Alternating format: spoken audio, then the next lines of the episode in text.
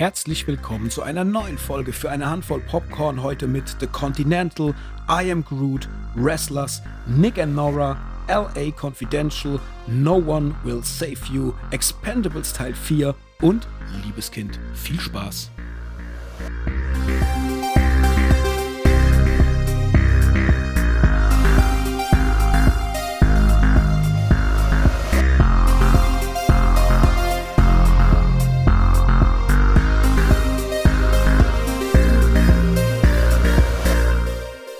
Hallo Hendrik. Hallo Mike. Hendrik. Mhm.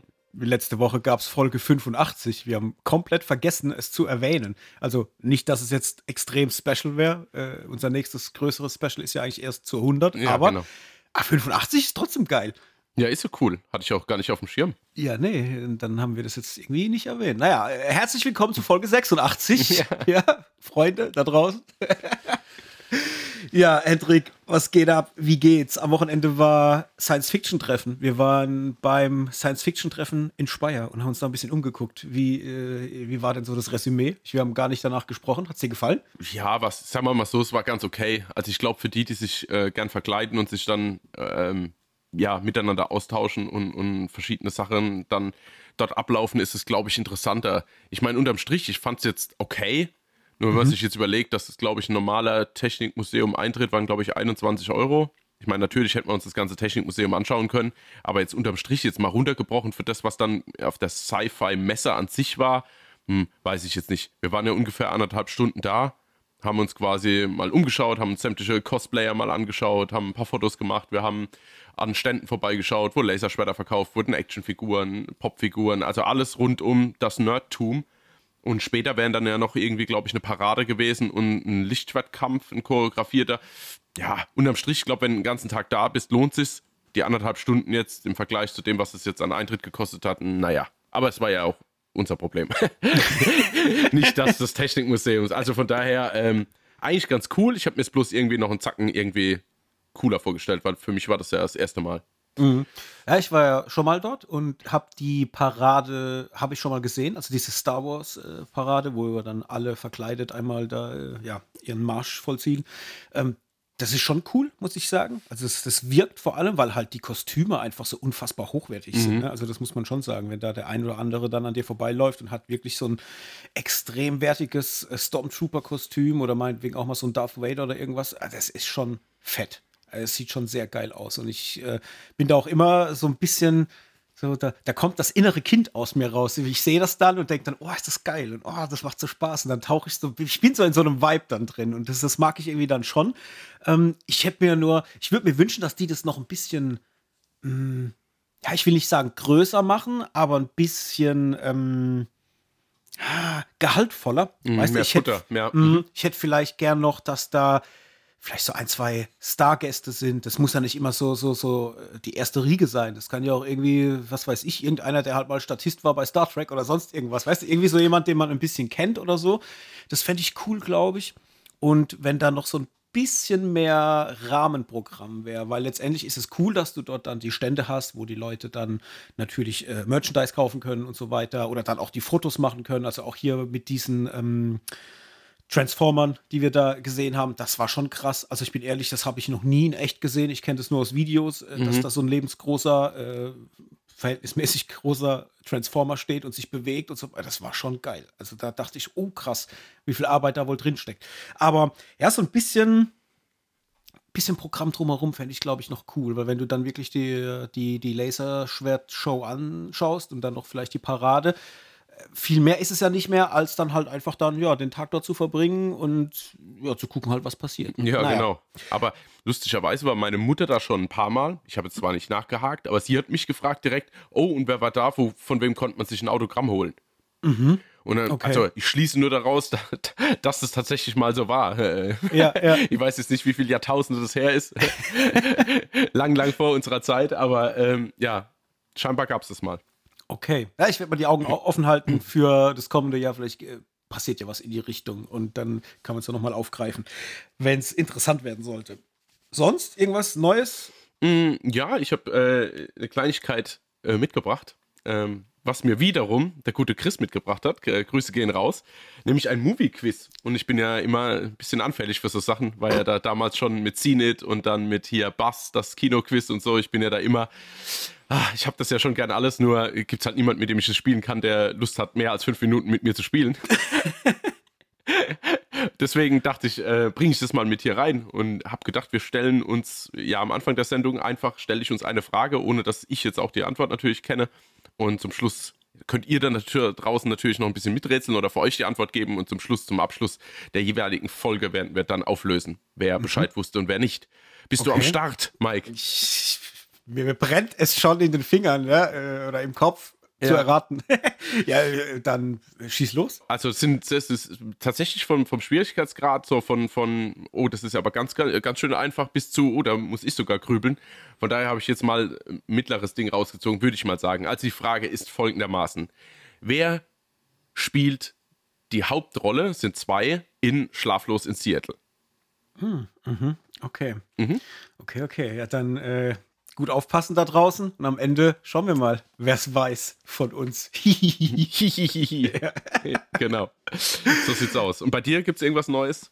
Ähm, nö, ich glaube nicht. Also, nö, nö. Viel Komm. geguckt, da kommen wir ja. gleich dazu. Und abseits des geguckt, ähm, ah, vielleicht noch kurz. Ich habe mir ähm, jetzt Gott sei Dank endlich, ähm, was heißt endlich? Es kam endlich das neue Bud Spencer und Terence Hill Spiel auf der PS5 gekauft. Also hier ja. Slaps and Beans Teil 2. Da hatte ich ja den ersten Teil irgendwann mal verspätet äh, mir gekauft und dann mit dem Thorsten hier vom Film Fatal, liebe Grüße, äh, durchgezockt. Und das zweite Spiel, das war ja auch wieder so Kickstarter, mh, hm, kam letzten Freitag raus für die PlayStation 5. Ich habe mir das vorbestellt und dann kam das in den Briefkasten und da hat sich der kleine Mike gefreut, dass das Spiel jetzt da ist. Ich habe noch nicht reingeguckt, ich habe überlegt, weil wir äh, sind ja schon am Grübeln, ob wir da vielleicht einfach wieder so ein komplettes Let's Play daraus machen, mhm. ob wir das aufzeichnen und ob ich es dann zum ersten Mal sehen will, weil ich finde es immer schön, wenn so der erste Moment ja, halt dann da ist. Mhm. Äh, deswegen ist es noch verschweißt, aber ich, ich, war schon ganz kurz davor, es schon aufzumachen und mal reinzuwerfen, weil ich halt einfach das sehen will, weil es ist,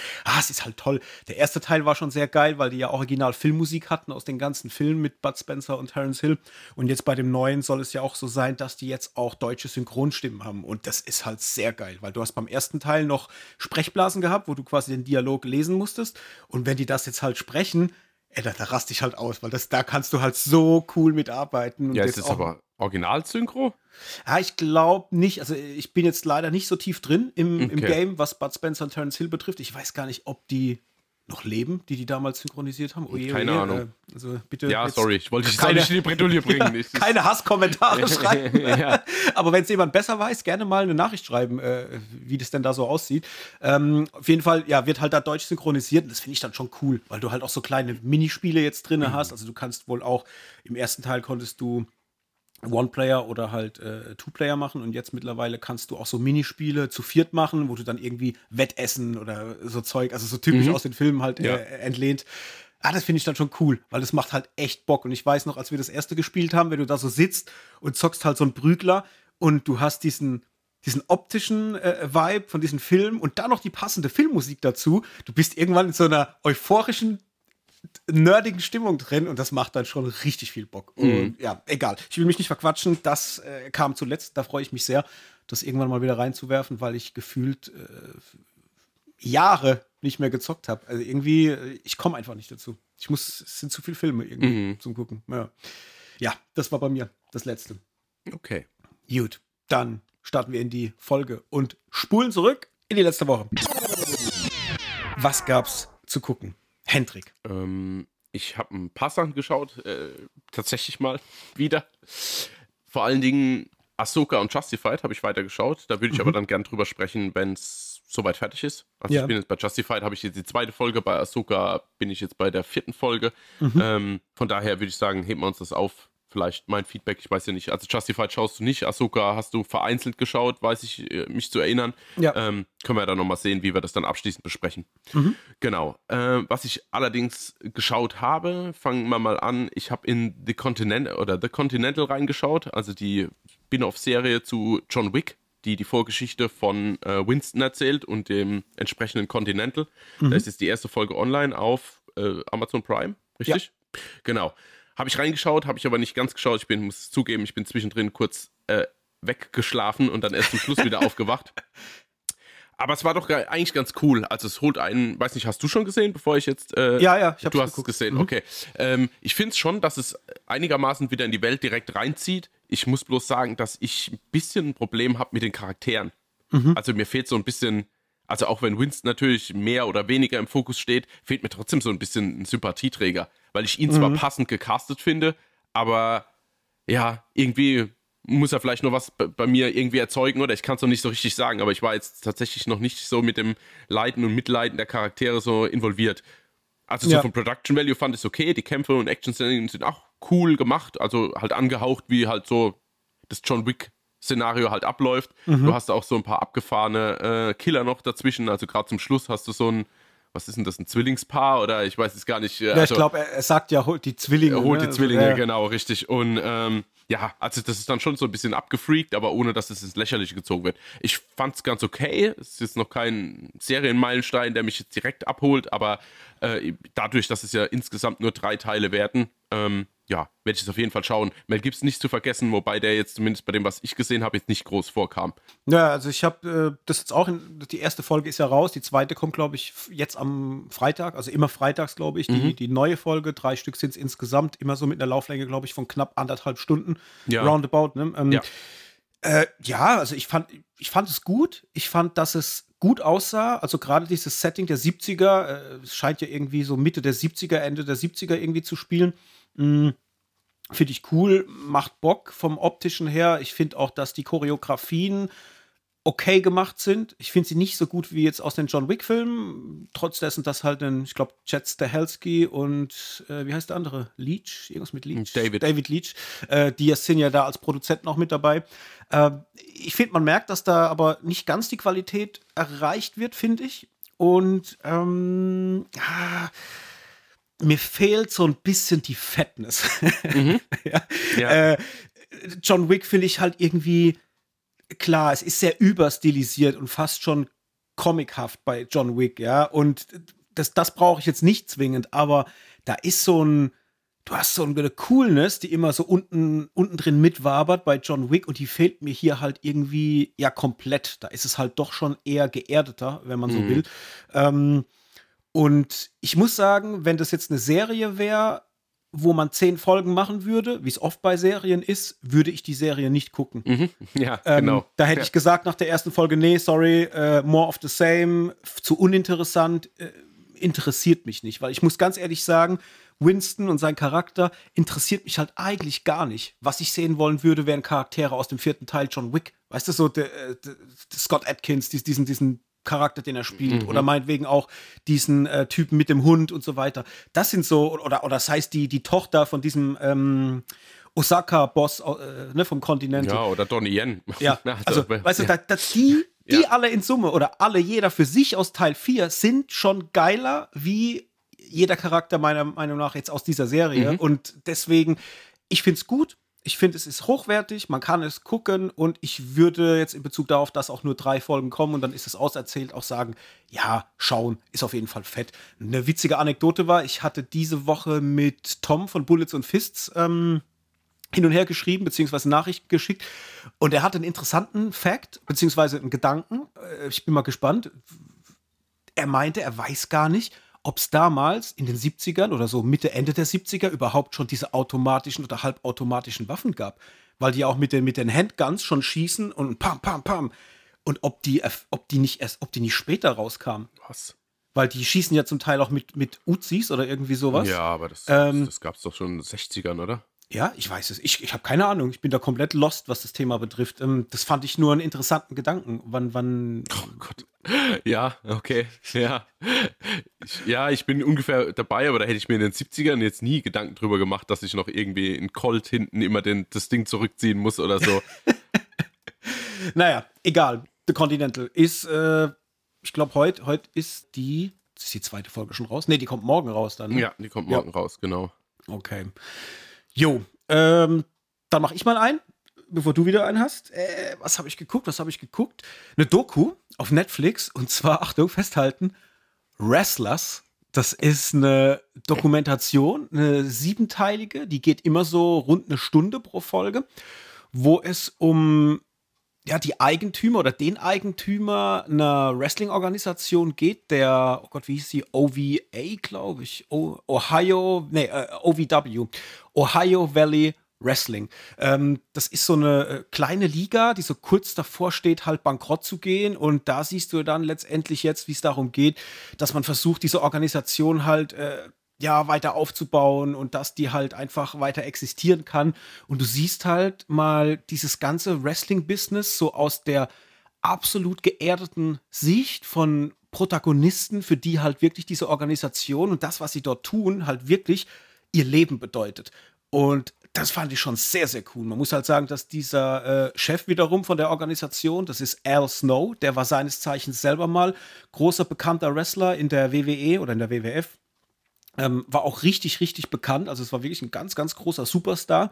Und der wiederum, jetzt halt natürlich ein bisschen älter, ähm, ja, versucht halt diese, diese kleine Organisation zu betreiben und die sind früher oder waren früher so eine Art ähm, Talentschmiede, wo ganz bekannte Wrestler dann äh, ja, aufgebaut wurden, bevor sie quasi dann die große Bühne in der WWE dann betreten haben. Da gab es zum Beispiel damals äh, John Cena oder Dave Bautista, die wurden da zum Beispiel äh, oder haben ihre Karriere dort begonnen, bevor sie dann halt gewechselt sind zur WWE und so weiter.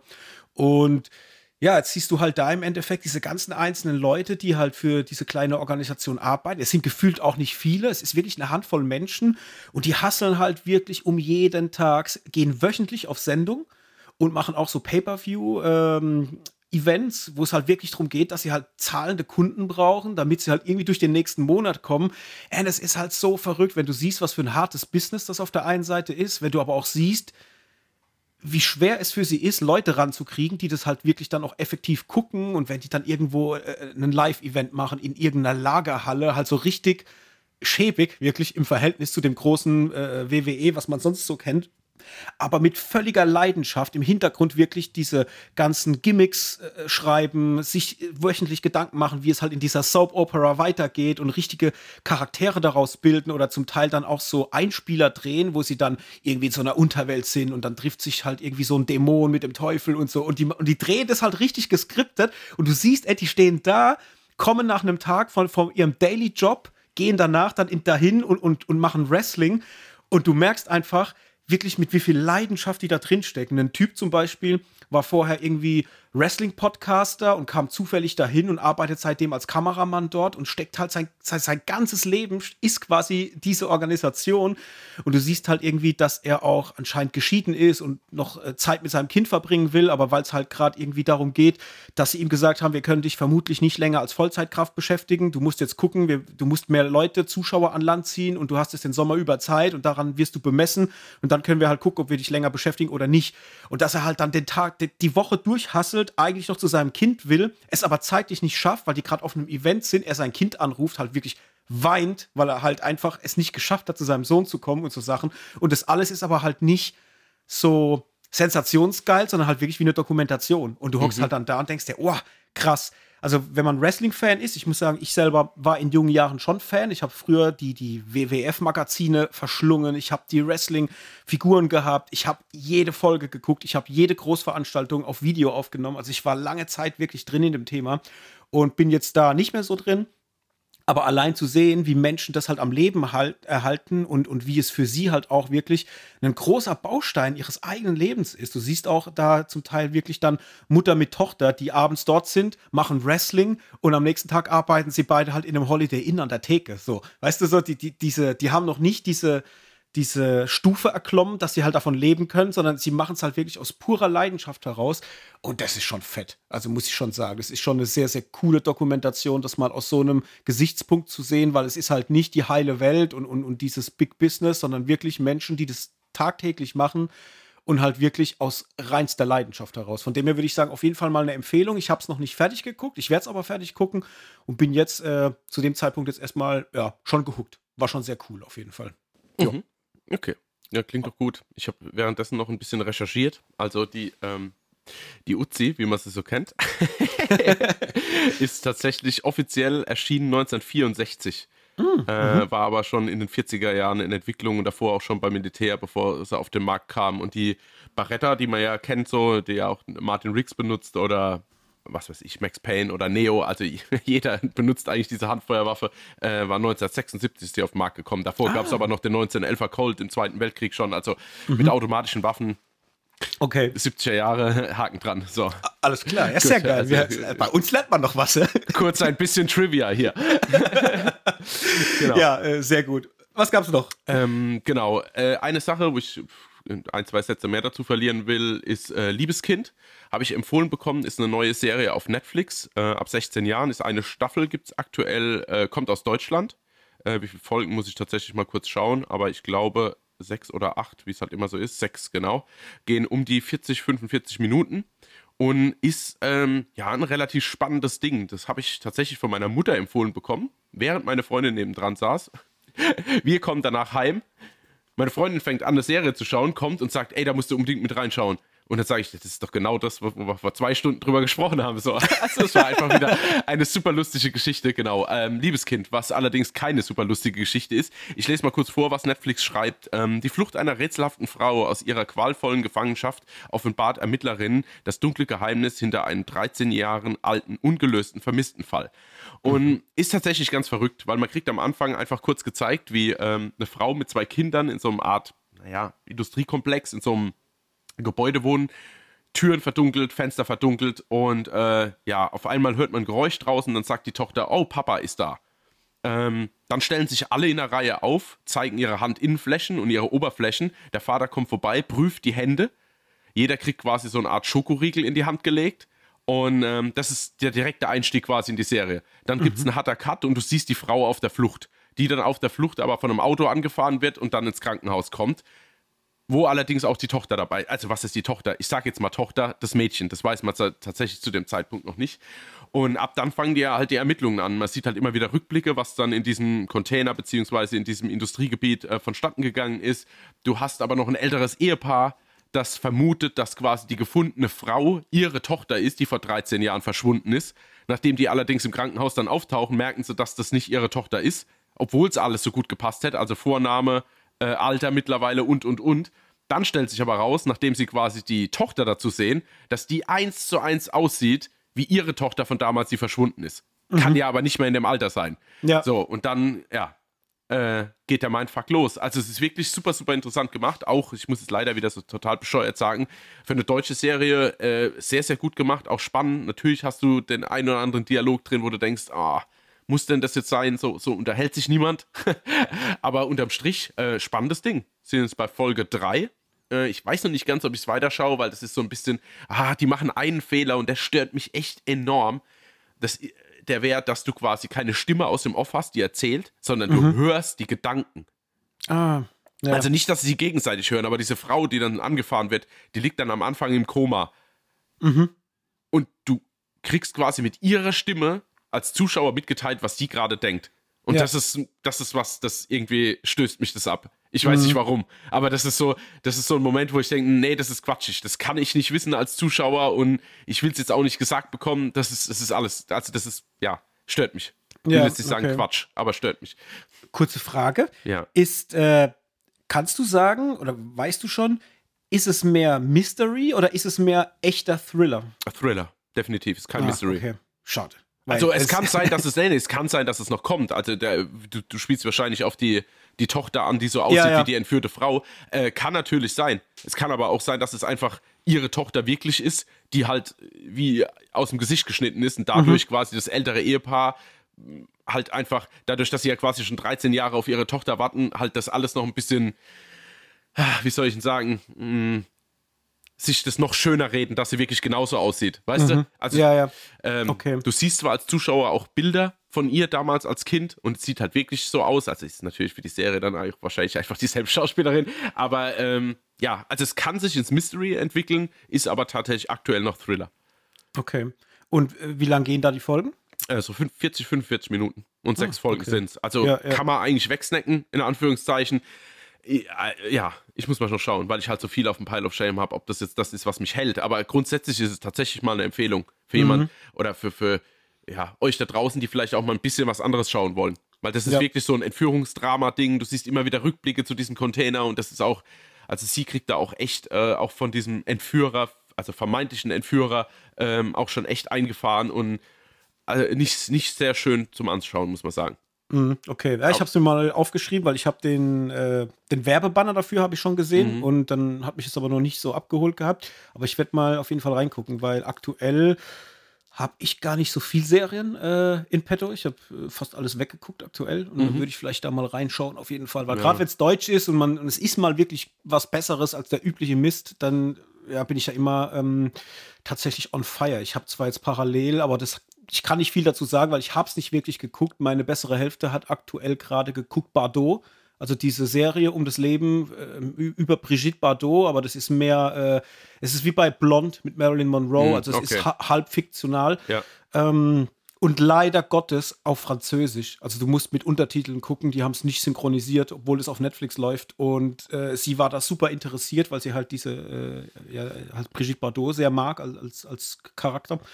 Ähm, das habe ich mal immer so ein bisschen mitgeguckt, aber wie gesagt, kann ich nicht viel dazu sagen, weil da habe ich jetzt einfach zu wenig davon mm. gesehen. Aber äh, liebes Kind, werde ich auf jeden Fall ja. mir mal notieren. Ist schon aufgeschrieben. Zack, dass ich das nicht vergesse. Mhm. Jo, hast du noch was? Ja, noch eine Kleinigkeit im wahrsten Sinne des Wortes. Da will ich auch nicht, gar nicht viel drüber reden. Ich habe gestern noch äh, nachdem wir quasi im Kino waren und ich noch den anderen Film fertig geschaut habe, war ich irgendwie so wach, dass ich dachte, oh, ich habe jetzt noch keine Lust ins Bett zu gehen, aber was kannst du jetzt noch kurz schauen? Und da habe ich mir drei, vier Folgen von der neuen Staffel I Am Groot reingezogen mhm. und ach, Herz allerliebst.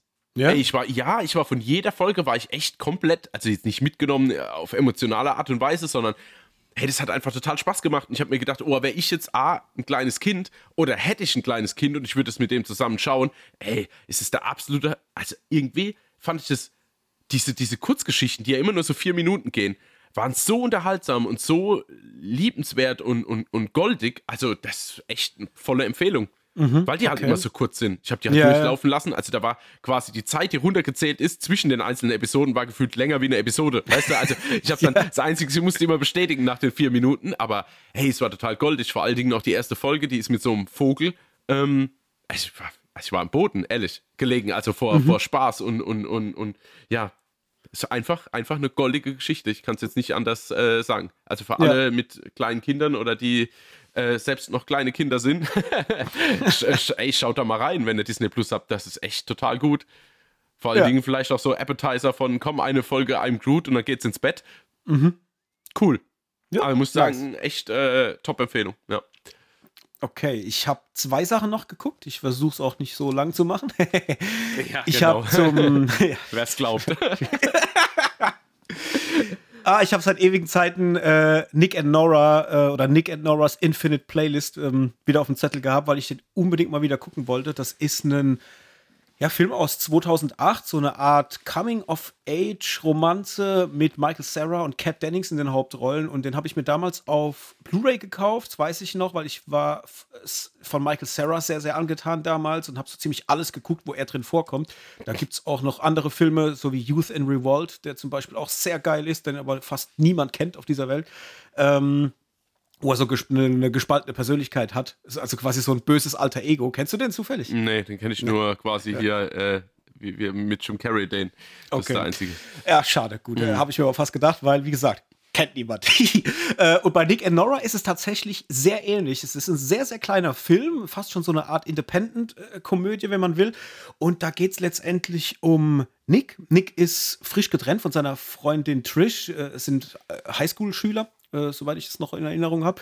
Und er trauert da so ein bisschen hinterher. Und er selber ist in einer Band, also er ist, glaube ich, war er der Drummer oder der, der Bassspieler? Äh, auf jeden Fall in einer Band äh, namens The Jerk-Offs. Und ähm, das Geile ist halt, es ist so eine, so eine queer Punk-Rock-Band und ähm, super lustige Charaktere halt schon mal vorneweg, das muss man wirklich sagen, mega geil. Und er ist halt ein absoluter Musiknerd und macht quasi Trish halt noch so ähm, Mixtapes mit Liebessongs, weil er sie halt zurückgewinnen will. Und er schenkt ihr halt immer diese Tapes äh, oder CDs, aber Trish ja, ist halt, ja, sagen wir mal, ist eher so eine Fiese, ja, und wirft die Dinger halt einfach immer weg. Also so wie sie die Teile bekommt in ihren, in ihren Spind in der Schule, nimmt sie sie halt und wirft sie in die Tonne.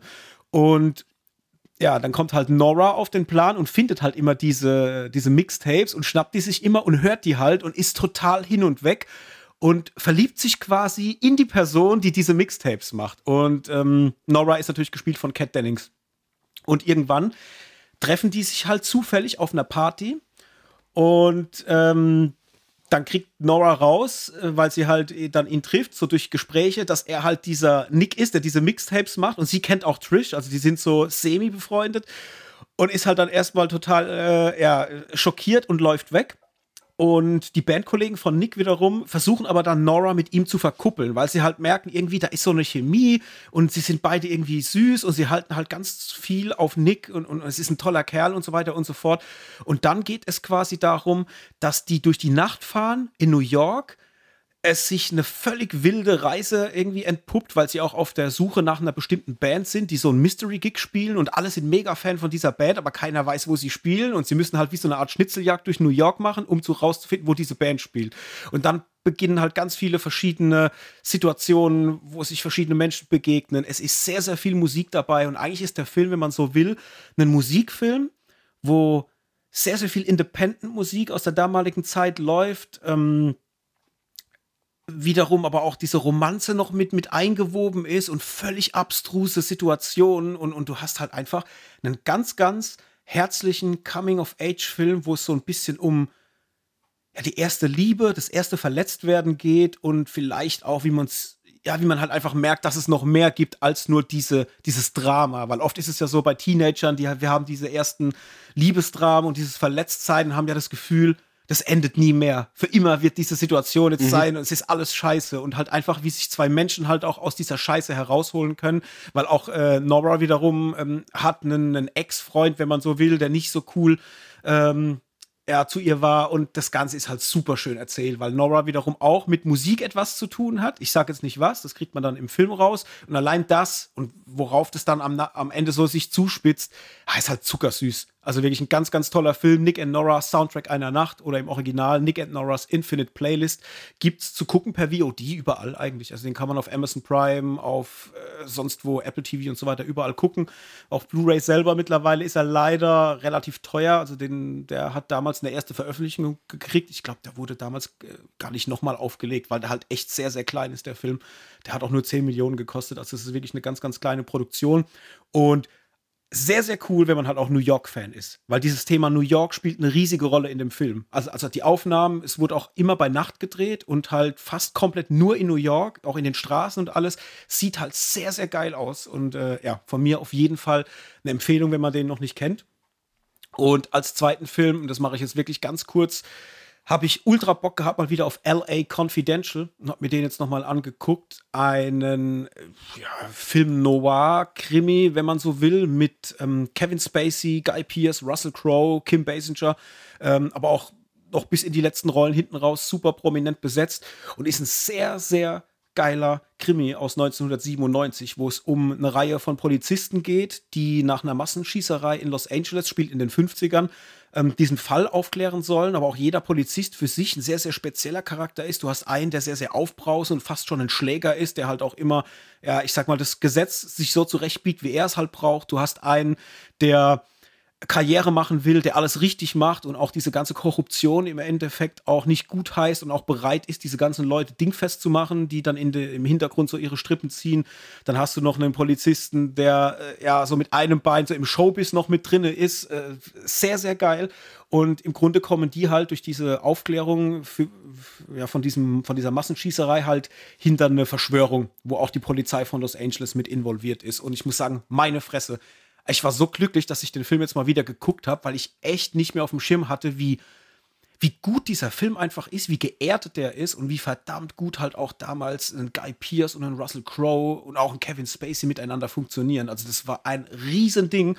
Ähm, fand ich jetzt enorm stark, den mir mal wieder reinzuziehen und ähm, eine ganz, ganz große Empfehlung, weil solche Filme, die kriegst du halt heute nicht mehr. Sowas wird nicht mehr gemacht. Also auch alles natürlich komplett äh, vor Ort gedreht, also sprich, du hast da nichts CGI oder sowas, äh, damals ja eh nicht, ja. Aber du merkst halt einfach dieses Filme machen und das ist echt äh, krasse Nummer. Hätte ich nicht gedacht, dass der mir so stark jetzt nochmal zusetzt, beim Gucken positiv wohlgemerkt. War, war richtig gut. Mhm. Äh, ja, auf jeden Fall. Ich bin mal gespannt, jetzt wo du das gerade sagst und dass so Filme nicht mehr gedreht werden. Da ist, ist gerade dieser Marlow erschienen mit ähm, Liam Neeson und Diane, äh, Diane Krüger beziehungsweise mhm. Jessica Lang. Und ähm, der ist auch bis in die Ecken besetzt mit Alan Cumming zum Beispiel, Danny Houston, die Daniela ähm, Melchior oder Daniela Melchior, keine Ahnung, die, die, die Red, äh, oh, wie hieß sie? Äh, von The Suicide Squad, die, die Rattenflüsterin, ich weiß nicht mehr, wie sie hieß. Ja, weiß ja, auf jeden Fall die gespielt hat. Und ähm, der ist jetzt gerade rausgekommen, auch auf Blu-ray und auch als VOD. Den würde ich mir auch gerne mal reinziehen. Ist tatsächlich mhm. auch von Neil Jordan. Also ja. von daher, ähm, ja, nicht so schlecht. Wird wahrscheinlich LA Confidential nicht das Wasser reichen können, aber interessiert mich dann doch. Alright. Dann war es das. Mhm. Hauptthema. Hendrik. Äh, Was? Äh? Ja, Expendables 4.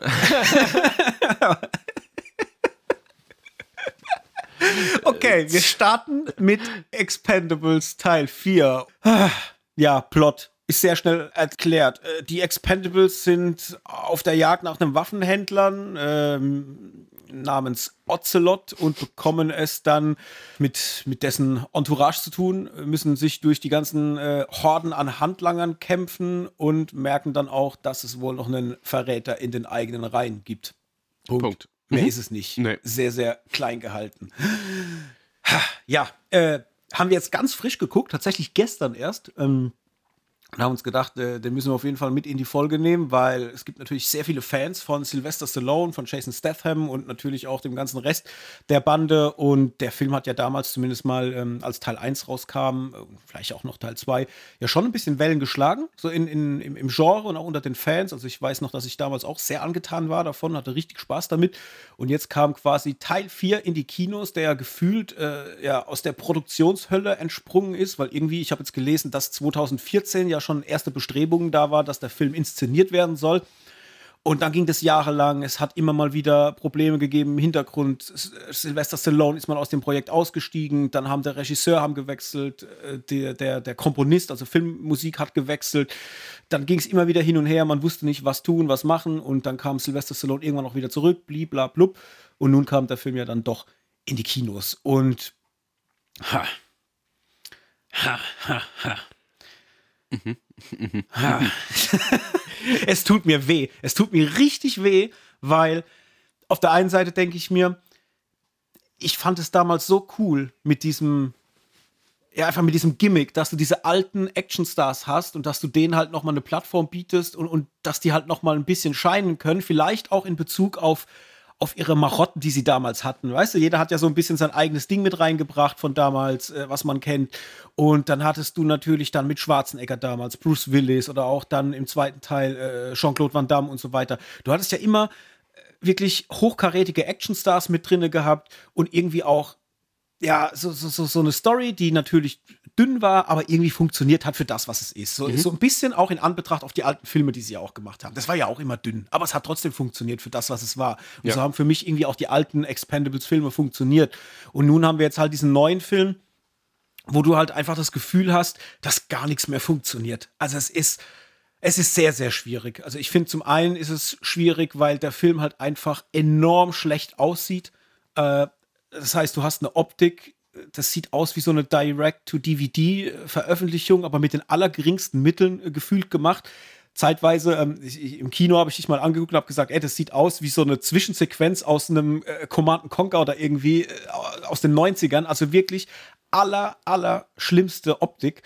Und ähm, ich muss sagen, das hätte ich mit einem Augenzwinkern noch weggeguckt und hätte gesagt, ja, okay, ich nehme das, ist gekauft, wenn wenigstens irgendwie die Charaktere oder die Story cool gewesen wäre. Aber da muss man halt sagen, auch das ist halt komplett versiebt. Äh, du hast im Endeffekt einen Stallone, der eigentlich gar nicht vorkommt im Film. Mhm. Der kommt am Anfang mal vor und dann ganz lange nicht und dann zum Schluss wird er halt wieder gefühlt in den Film geschissen, äh, wo ich gesagt, gedacht habe, das ist es jetzt, also das ist die Erklärung. Äh, das fand ich schon mal ganz, ganz schlimm.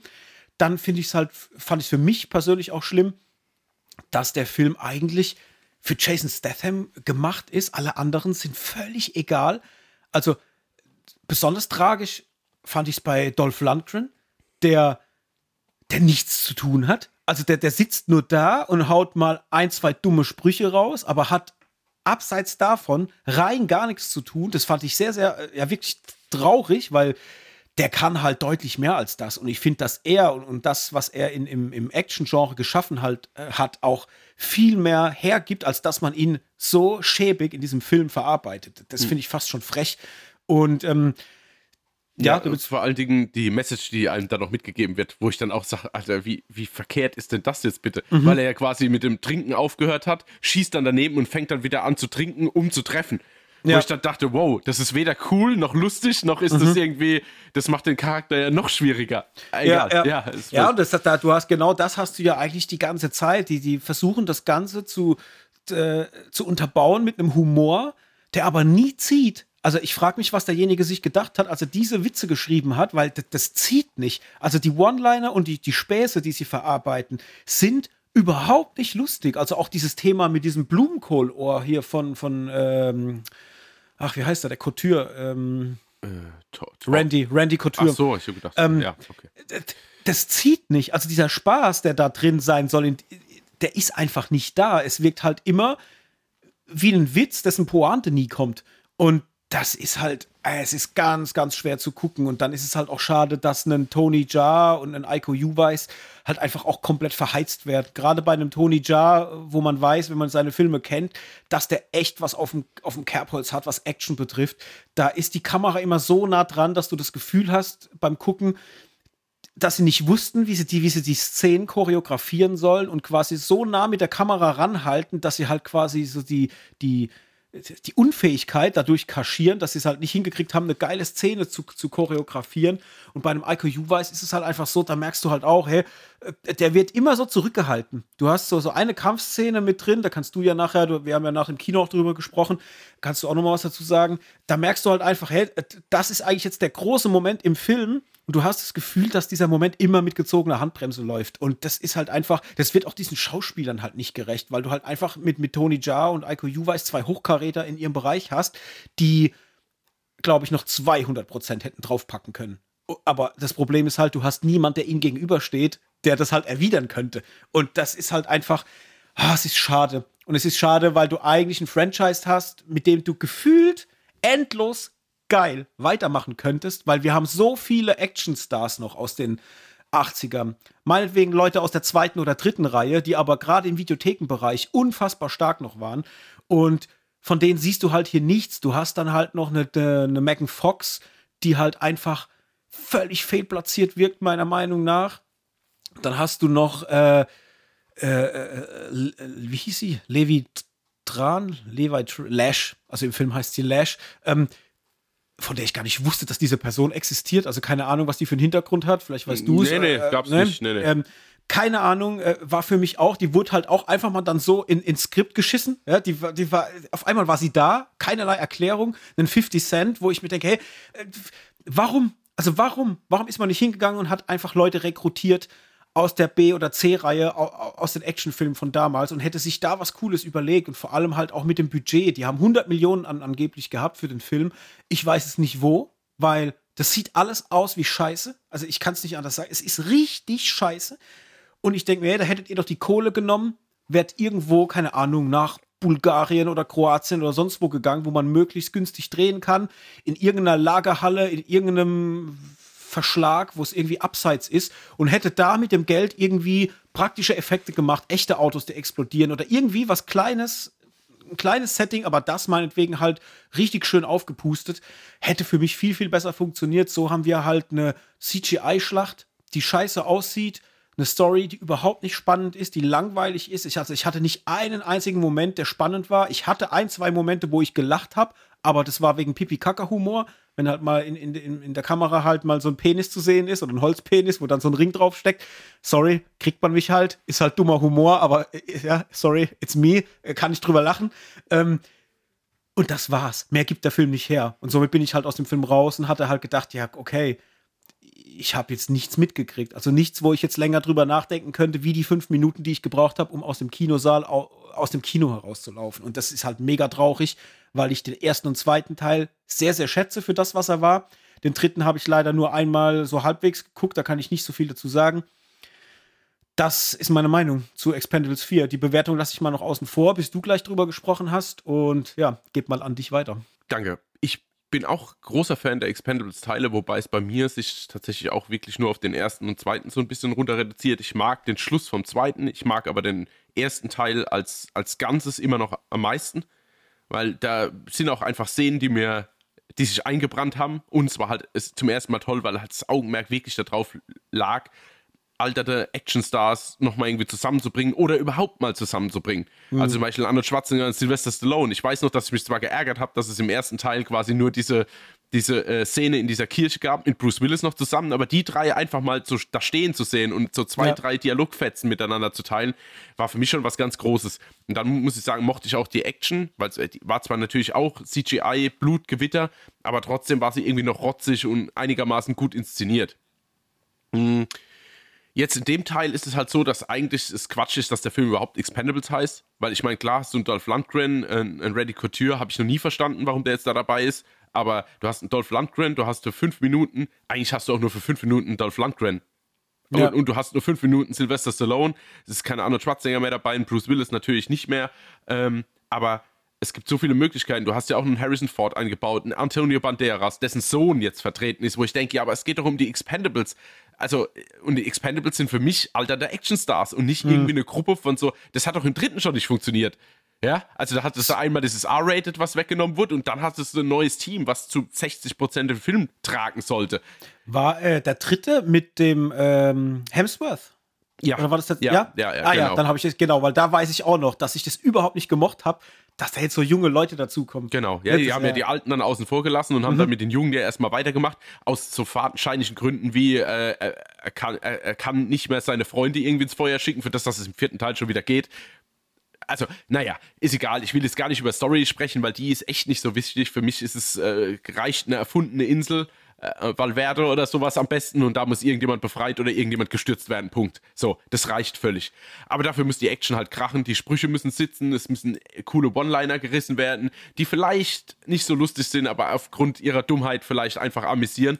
Und alles das hat der Film halt nicht. Die versuchen das in einer gewissen Dynamik zwischen äh, Jason Statham und äh, Sylvester Stallone anfänglich aufzubauen. Da ist nichts lustig, das harmoniert auch nicht, das hat auch keine irgendwelche Verbundenheit, die da rauskommt. Auch das, was dann daraufhin folgt, hat null emotionalen Impact, was ich ja. total schade finde. Äh, aber sie kriegen es nicht hin.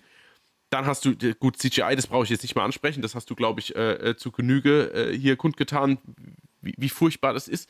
Und dann aber auch von der, ich weiß halt nicht, ich verstehe auch so ein, so ein Casting von so einer Megan Fox nicht, weil die ist die ganze Zeit so, als würde sie am Film vorbeispielen.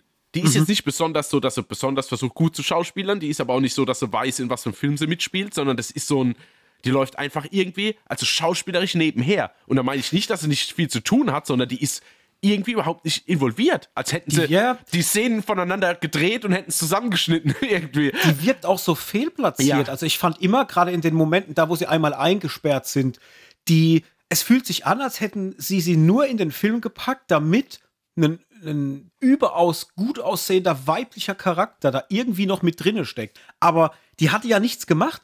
Die stand ja nur da und hat sich immer durch die Haare gefahren oder irgendwie sowas. Und ich dachte mir, wie, wie oft denn noch? Also, das hat mich so gestört und vor allem halt auch, ich, ich weiß, bitte bei solchen Filmen keine Logik oder irgendwas erwarten. Ich weiß es, aber dennoch dachte ich mir, ey, sorry, wenn ich auf eine, eine Todesmission gehe, wo ich potenziell sterben könnte, da gehe ich doch nicht im bauchfreien Top mit den Haaren top gestylt, mit, mit, mit, mit Eyelashes und so weiter, wo ich mir dachte, ey, sorry, hätten sie, hätte sie sich nicht wenigstens mal die Haare zum Zopf machen können oder so? Also irgendwas, dass du merkst, dass sie Erfahrung hat als Söldnerin oder irgendwas, weil eine Söldnerin, sorry, ich weiß, der Realismus, wir dürfen eigentlich nicht darüber reden, aber es triggert mich so. Ja, aber wir machen das weißt doch. Du, äh, die, die, die, steht dann halt da mit, mit ihren Locken und langen Haaren und ich denke mir, nee, Mann, sorry, so wird's halt niemals sein. Und das holt mich halt dann komplett raus. Und, und ich weiß, da war ja auch nichts, was mich reingeholt hat hier eigentlich. Aber oh, sowas stört mich halt. Hätte die nicht ein bisschen erdiger sein können in ihrer Rolle? Ich hätte es ihr ja dann auch abgekauft. Ja. Die hätte ja auch mal vielleicht eine auf die Fresse kriegen können. Hat sie ja auch nicht gekriegt. So richtig was abgekriegt hat die ja nicht.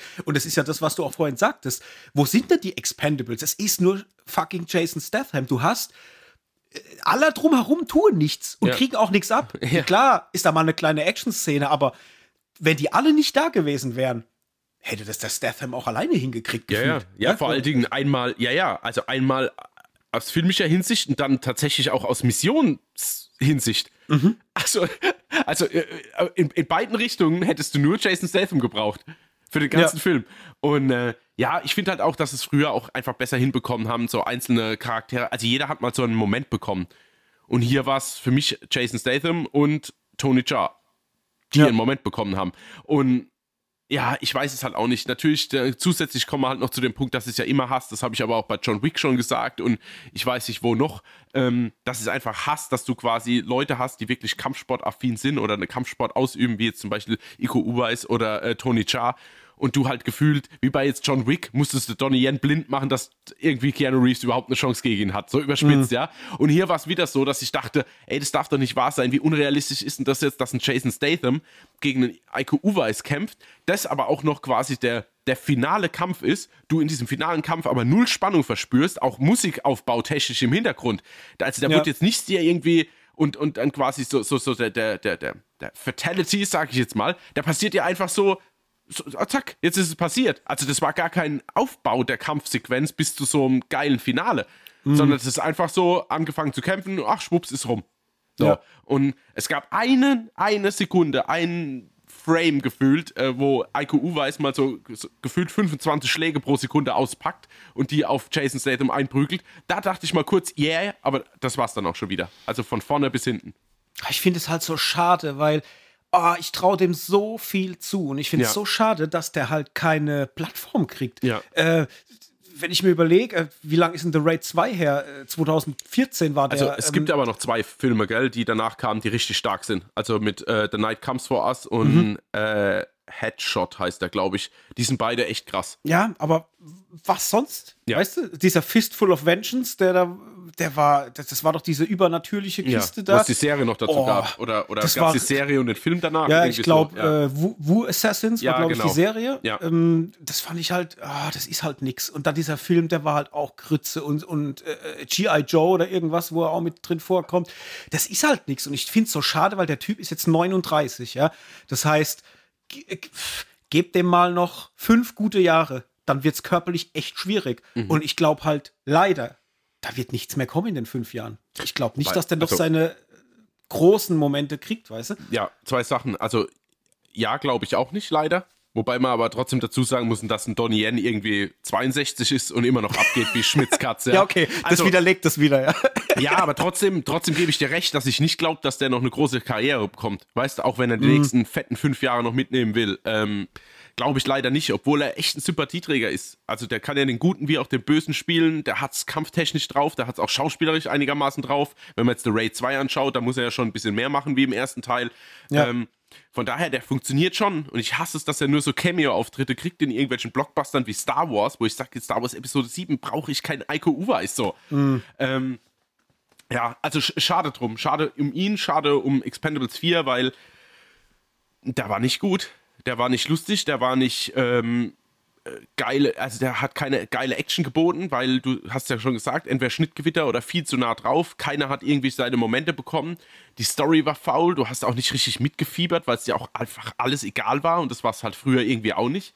Und unterm Strich kann ich dem Film nur zugute halten, dass er, ja, ich mag halt Filme mit Jason Statham, so, von daher kann ich das einfach mal so abnicken als ja. schlechterer Jason Statham-Film, der normal auf Blu-ray direkt rausgekommen wäre und ich mir immer noch nicht, also außer vom Namen nicht erklären kann, warum der überhaupt im Kino gelandet ist. Und dann muss ich halt sagen, dass er halt äh, super kurzweilig ist. Also der hat ja. ungefähr drei Settings, ähm, die werden hintereinander geknallt, es gibt nicht viel Exposition. Also dreimal geblinzelt der Film ist rum. Mhm. Das ist jetzt okay. von mir. Dann haue ich gleich mal meine Wertung hinterher, weil viel mehr muss es jetzt dazu auch nicht sein. Äh, ich habe mir jetzt zwei Sterne gegeben, weil ich doch tatsächlich in, äh, unterhalten ist das falsche Wort. Ich würde niemandem empfehlen und alles andere ist ziemlich furchtbar, habe ich ja schon gesagt. Aber auf irgendeine Art und Weise war ich halt nicht gelangweilt. Und ich habe das oft im Kino mittlerweile, dass ich denke, hopp, lasst mich raus, lasst den Film jetzt enden. Und das mhm. war hier nicht so. Und es ist Sch Schande, aber das ist, reicht für mich jetzt für zwei Sterne. Ja. Ja, ja ich war ein bisschen äh, krantiger. Mhm. Ich habe ähm, tatsächlich aber erstmal überlegen müssen. Es ist mir nicht so leicht gefallen. Ähm, erstmal dachte ich, okay, ich will ihn nie wiedersehen. Also ich brauchte nicht nochmal irgendwann gucken. Das hat einmal für mich gereicht. Und dann musste ich an die Bewertung. Dann habe ich es erstmal nicht geschafft, den in meinem Fünf-Sterne-Ranking irgendwie einzuordnen. Äh, ich bin immer so zwischen anderthalb und zwei und überlegt und überlegt. Und dann habe ich gedacht, ja komm, wie wäre es denn, wenn ich jetzt ein Zehner-Ranking machen würde? Würde ich dem fünf Sterne geben? Nee, nee. Also er, er ist, fünf wäre die Hälfte natürlich. Nee, kriegt er nicht. Vier, ah, da war er mir zu scheiße. Und dann kam ich so am Schluss auf drei. Und bei drei habe ich mich dann so mental gut drauf einstellen mhm. können. Ja, das ist so ein Drei-Sterne-Film von zehn. Und dann habe ich natürlich dann umgerechnet, klar. Also ich bin dann bei, bei anderthalb Sternen dann von fünf. Und ja, äh, that's, that's it. Schade drum, weil irgendwie. Ich mag Stallone. Auch wenn er jetzt nicht mehr so viel kann, aber man hat bei Tulsa King gemerkt, gebe ihm eine Rolle, die passt, auch jetzt zu seinem Alter, und da ist da schon noch was drin. Und, und ich habe immer diese Chemie gemocht zwischen ihm und, und Statham. Mhm. Die ist jetzt halt, wie du es vorhin schon gesagt hast, da ist halt nichts mehr da von diesem, ja. von diesem, von dieser Bromance. Ja, weißt genau. Du, die, ja, ganz die, genau. Das beschreibt. Ja. ja. Und naja. Somit halt, wie gesagt, da nur 1,5 Sterne von mir. Und was ihr jetzt damit macht, das müsst ihr selber entscheiden. Ich würde sagen, braucht ihr euch nicht angucken. Nee, auf jeden Fall nicht im Kino weil gibt dem jetzt einfach kein Einspielergebnis. Ich finde die Macher da hinten und auch dieser neue Action-Regisseur Scott Waugh muss jetzt mal auch einmal gebremst werden, sorry. Aber alles, ja. was ich bisher von dem gesehen habe, war echt Müll. Und ähm, die müssen es jetzt einfach im Einspiel leben, also erleben, dass es entweder heißt, okay, wir müssen uns scheinbar wieder mehr anstrengen, so diese 015 Kacke reicht unseren Fans nicht, oder wir lassen es ganz. Ich glaube, mit ja. beidem wären wir zufrieden. Absolut. Ja. Na gut, dann kommen wir jetzt zu einem Film, wo zumindest ich sagen würde, der hätte ins Kino gemusst. ich bin gleich mal gespannt, äh, wie da so die, die Gefühle von Hendrik und von mir sind. Ähm, und zwar geht es um No One Will Save You. Ein neuer Horror-Science-Fiction-Thriller, der auf Disney Plus gestartet ist. Jetzt ganz, ganz frisch kam der auf die Plattform. Und ich versuche mal kurz zu erklären, um was es geht. Im Grunde lernen wir Bryn kennen. Die lebt in einer amerikanischen Kleinstadt aber so ein bisschen abseits von der Gesellschaft in einem Haus, wo sie so, ja, so, ein bisschen sich vielleicht entfremdet hat von, von den Menschen, vielleicht aber auch Gründe hat, warum sie mit den Menschen nichts zu tun haben will und lebt halt da so ihr Leben äh, vor sich hin, muss natürlich manchmal auch in die Stadt aus Gründen und, und versucht aber auch im Idealfall mit niemandem so wirklich Kontakt zu haben. Sie versteckt sich da auch so ein bisschen, äh, damit sie nicht gesehen wird. Und wenn sie dann mal Menschen begegnet, merkt man aber auch ganz schnell, dass die Leute nicht so gut auf sie zu sprechen sind. Und so kriegt man als Zuschauer dann auch relativ direkt auch mit, okay, da muss irgendwas passiert sein. Es gibt Gründe, warum die Leute nicht so gut auf sie zu sprechen sind. Und es muss auch Gründe geben, warum sie sich wiederum ja so distanziert verhält und auch wirklich abseits lebt. Und eines Nachts wird sie wach von Geräuschen, die aus dem Haus kommen und ja, sieht sich außerirdischen Eindringlingen gegenüber. Und dann geht quasi der Film los und wird eine Mixtur aus Alien, Home Invasion, Thriller, Horror, Science Fiction. Mhm. Das ist No One Will Save You. Und damit ist erstmal genug verraten, ohne dazu groß in die Spoiler-Thematik reinzugehen. Hendrik, ich bin jetzt so gespannt, weil ich habe jetzt dir gesagt, oh, guck den Film. Ich habe ihn ja direkt geguckt, als er auf der Plattform war, weil ich bin ja was so Horror und dann noch Science Fiction und äh, vor allem Aliens. Ich, ich, ich finde, es gibt viel zu wenig gute Alien-Filme, äh, die auch mit Spannung dann oder Mystery so richtig zusammenkommen. Ähm, gutes Beispiel für mich ist immer Science damals von M. Night äh, mit Mel Gibson. Den fand ich halt so gut. Und ich finde, da kam lange nichts Geiles mehr und deswegen war ich sehr, sehr gespannt, wenn du den Film dann, äh, dann schlussendlich geguckt hast, wie so deine Meinung ist. Und von dem her, hau mal raus. Wie hat er dich denn unterhalten? Ja, also ich muss davor kurz noch sagen, dass ich den jetzt in drei Teilen geschaut habe. Ich habe beim ersten Mal viel zu spät angefangen, bin dann eingeschlafen nach einer Viertelstunde.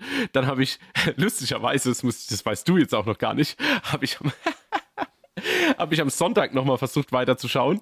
Habe gedacht, dass ich mindestens eine Dreiviertelstunde geschaut habe. Stellt sich raus, waren zwölf Minuten. Ich dachte nämlich gestern Abend nach mal aus dem Kino kam, naja, jetzt guckst du noch eine halbe Stunde fertig und dann hast du den Film quasi komplett geschaut. Ja, Pustekuchen, ich hatte noch über eine Stunde vor mir gestern. Ähm, was aber unterm Strich, ich erzähle das jetzt auch, weil es einen gewissen Grund hat. Denn ich muss sagen, dass es jetzt gut war, dass ich das so gemacht habe, weil ich nämlich jetzt genau eingestiegen bin gestern wo der Film so einen kleinen Turn macht. Das mhm. heißt, er beginnt ja so ein bisschen als, als, als, ja, Slice of Life Beobachtung. Dann kommt äh, ein richtiger Home Invasion Thriller Horrorfilm dazu und dann wandelt sich das ja nochmal. Und bei diesem Wandeln, also ich sag Stichwort Bus, mhm. bin ich gestern quasi eingestiegen. Und das war für mich natürlich irgendwie ein relativ geiler Cut, weil ich ab dem Zeitpunkt dann irgendwie fast wie einen neuen Film geschaut habe. Ja. Ich muss nämlich sagen, dass ich am Anfang, wir hatten es ja schon kurz drüber am Sonntag, nicht so ganz überzeugt war. Äh, mhm. Man muss halt dazu sagen, dass das so gut wie, also es, es herrscht sehr viel Stille. Allerdings ist, äh, also fühlt sich das für mich ein bisschen forciert an. Das hatte ich dir ja auch schon gesagt, dass es einfach irgendwie, es gibt manche Phasen, wo ich denke, okay, da könnte man jetzt miteinander reden und trotzdem, bis es nicht passiert beziehungsweise ich halt so ein Selbstgespräche-Mensch bin. Das heißt, wenn ich irgendwie allein bin, in irgendwelchen Situationen bin, dann kann es ja schon mal gut sein, dass ich irgendwie die Situation kommentiere, ohne dass jemand da ist. Mhm. Sondern die Situation nur für mich kommentiere. Ähm, das fand ich in dem Film ein bisschen komisch, dass es nicht so war. Hab dann aber von dir gehört, beziehungsweise auch in der Kritik gelesen, dass es ja eigentlich ziemlich gut ankommt, dass es so nicht ist, weil das scheinbar realistisch ist. Ja, so, aus meiner Warte nicht, aber okay. Also deswegen ist es ja auch alles hier ein bisschen subjektiv. So, naja, auf jeden Fall ähm, hat der Film eine extrem geile Stimmung. Also sobald es dann mal Abend wird, ich muss sagen, ich war ein bisschen rausgerissen, so wie sie lebt und so wie sie aussieht, dachte ich, der Film spielt am Anfang in den 70ern oder so, mhm. was sich dann rausstellt, dass es nicht so ist.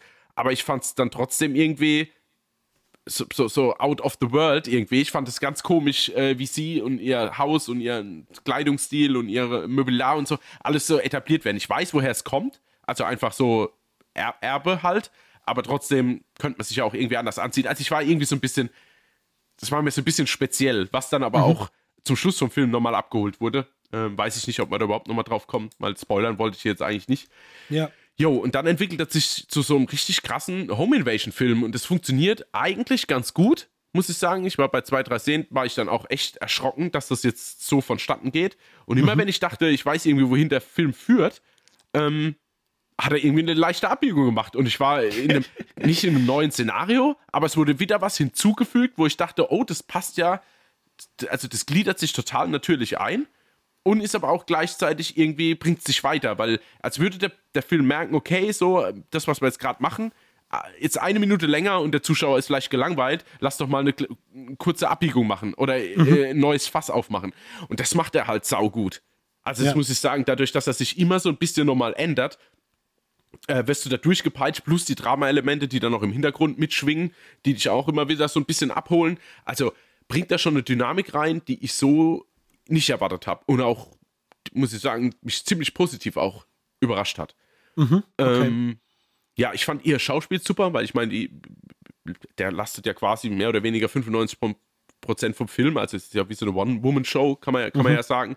Ähm, funktioniert cool, ich finde das Creature-Design ganz okay, obwohl es schon lame ist irgendwo, also bis auf die, also es gibt ja verschiedene Abwandlungen von diesen Aliens und diese normalen Humanen, sage ich jetzt mal, die sehen halt aus wie ein Kind ein Alien malen wird.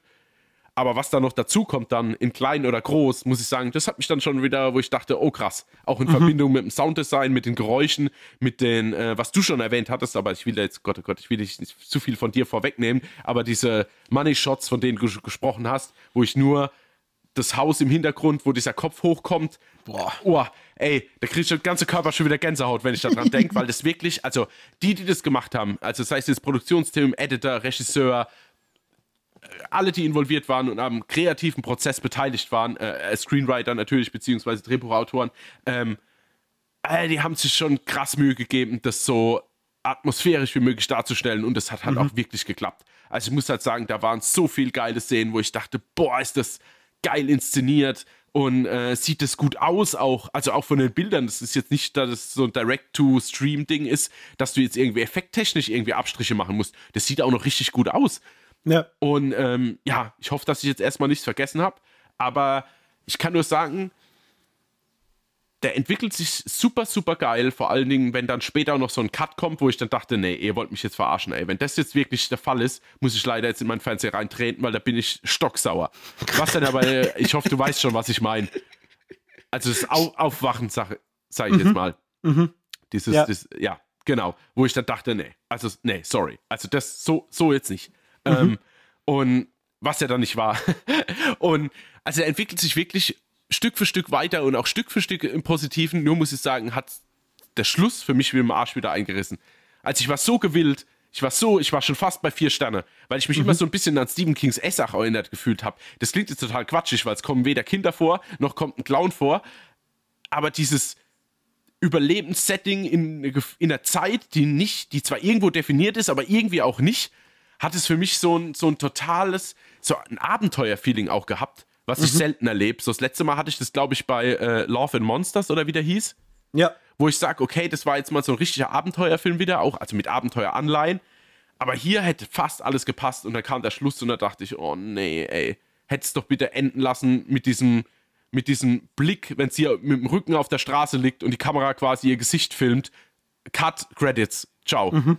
Alles andere danach hat leider eine bessere Bewertung ähm, zunichte gemacht. Puh. Monolog Ende. Okay, dann knüpfe ich mal an. Mhm. für mich waren die ersten 20 Minuten vom Film schon extrem stark. Ähm, das hängt damit zusammen, weil du 100% Show Don't Tell hattest. Du hast den ganzen Charakter von Bryn in den ersten 10 bis 15 Minuten perfekt auserklärt bekommen, ohne das, was gesagt wurde. Einfach nur durch die Bilder, die du siehst. Du hast begriffen, wo sie herkommt, du hast ihr, ihr, ihr Schicksal, beziehungsweise Teile ihres Schicksals oder zumindest mal eine Richtung, was damit zu tun hat, erklärt bekommen. Du hast ihr die Örtlichkeit, in der alles stattfindet, sehr gut erklärt bekommen und hast auch gleich erklärt bekommen, wie, was sie lebt, drumherum. Punkt. Das war alles klar auf den Punkt definiert. Und das fand ich schon richtig stark, sodass ich auf der Couch saß und dachte mir, what the fuck? Also der Film geht jetzt erst, ich habe tatsächlich dann kurz Pause gemacht und habe auf die Zeit geguckt und habe dann gesehen, irgendwie 15 Minuten irgendwas und dachte mir, ey, das ist krass. Ich bin schon so in der Welt drin und fühle mich schon so, so abgeholt rundherum nach so kurzer Zeit und halt ohne das, was gesprochen wurde und dachte mir, okay, es ist vielleicht so ein Kniff vom Film. Cool, gucken wir mal weiter. Und habe das dann auch tatsächlich schon alles sehr gemocht. Ich habe auch tatsächlich sie direkt schon gemocht in der Art, wie sie lebt und was sie tut, weil sie mir halt einfach dann auch so ein bisschen vorkam, ja, wie schon wie so ein Sonderling, ein Stück weit. Vielleicht aber auch es war natürlich wahrscheinlich auch gewollt, weil dass sie ein Sonderling ist, hat vielleicht auch damit zu tun, warum andere Sonderlinge mit ihr dann so umgehen, wie dann auch mit ihr umgegangen wird. Ähm, das heißt, sie war schon so ein bisschen äh, Fish out of the water, wenn man so das, ganze Umfeld von ihr äh, sich, sich dann anschaut. Und war echt gespannt, wo dieser Film dann hin will. Ich habe auch relativ schnell gemerkt, als es dann in das Haus geht und dann Spannungsmomente, die im Dunkeln stattfinden, dann aufkommen, habe ich direkt gemerkt, oh fuck, ich muss das im Dunkeln gucken. Ich bin aufgestanden, habe alle Lichter bei mir im Wohnzimmer ausgemacht und habe geguckt, dass es im Zimmer so dunkel ist, wie es nur geht und habe ihn dann noch in völliger Dunkelheit geguckt und es war auch vor allem dann äh, die richtige Entscheidung, weil als es dann losgeht mit den ersten äh, Spannungsmomenten, ey, ich war so hin und weg und dachte mir vor allem auch, boah, ihr fangt so früh schon an, solche Dinge zu zeigen.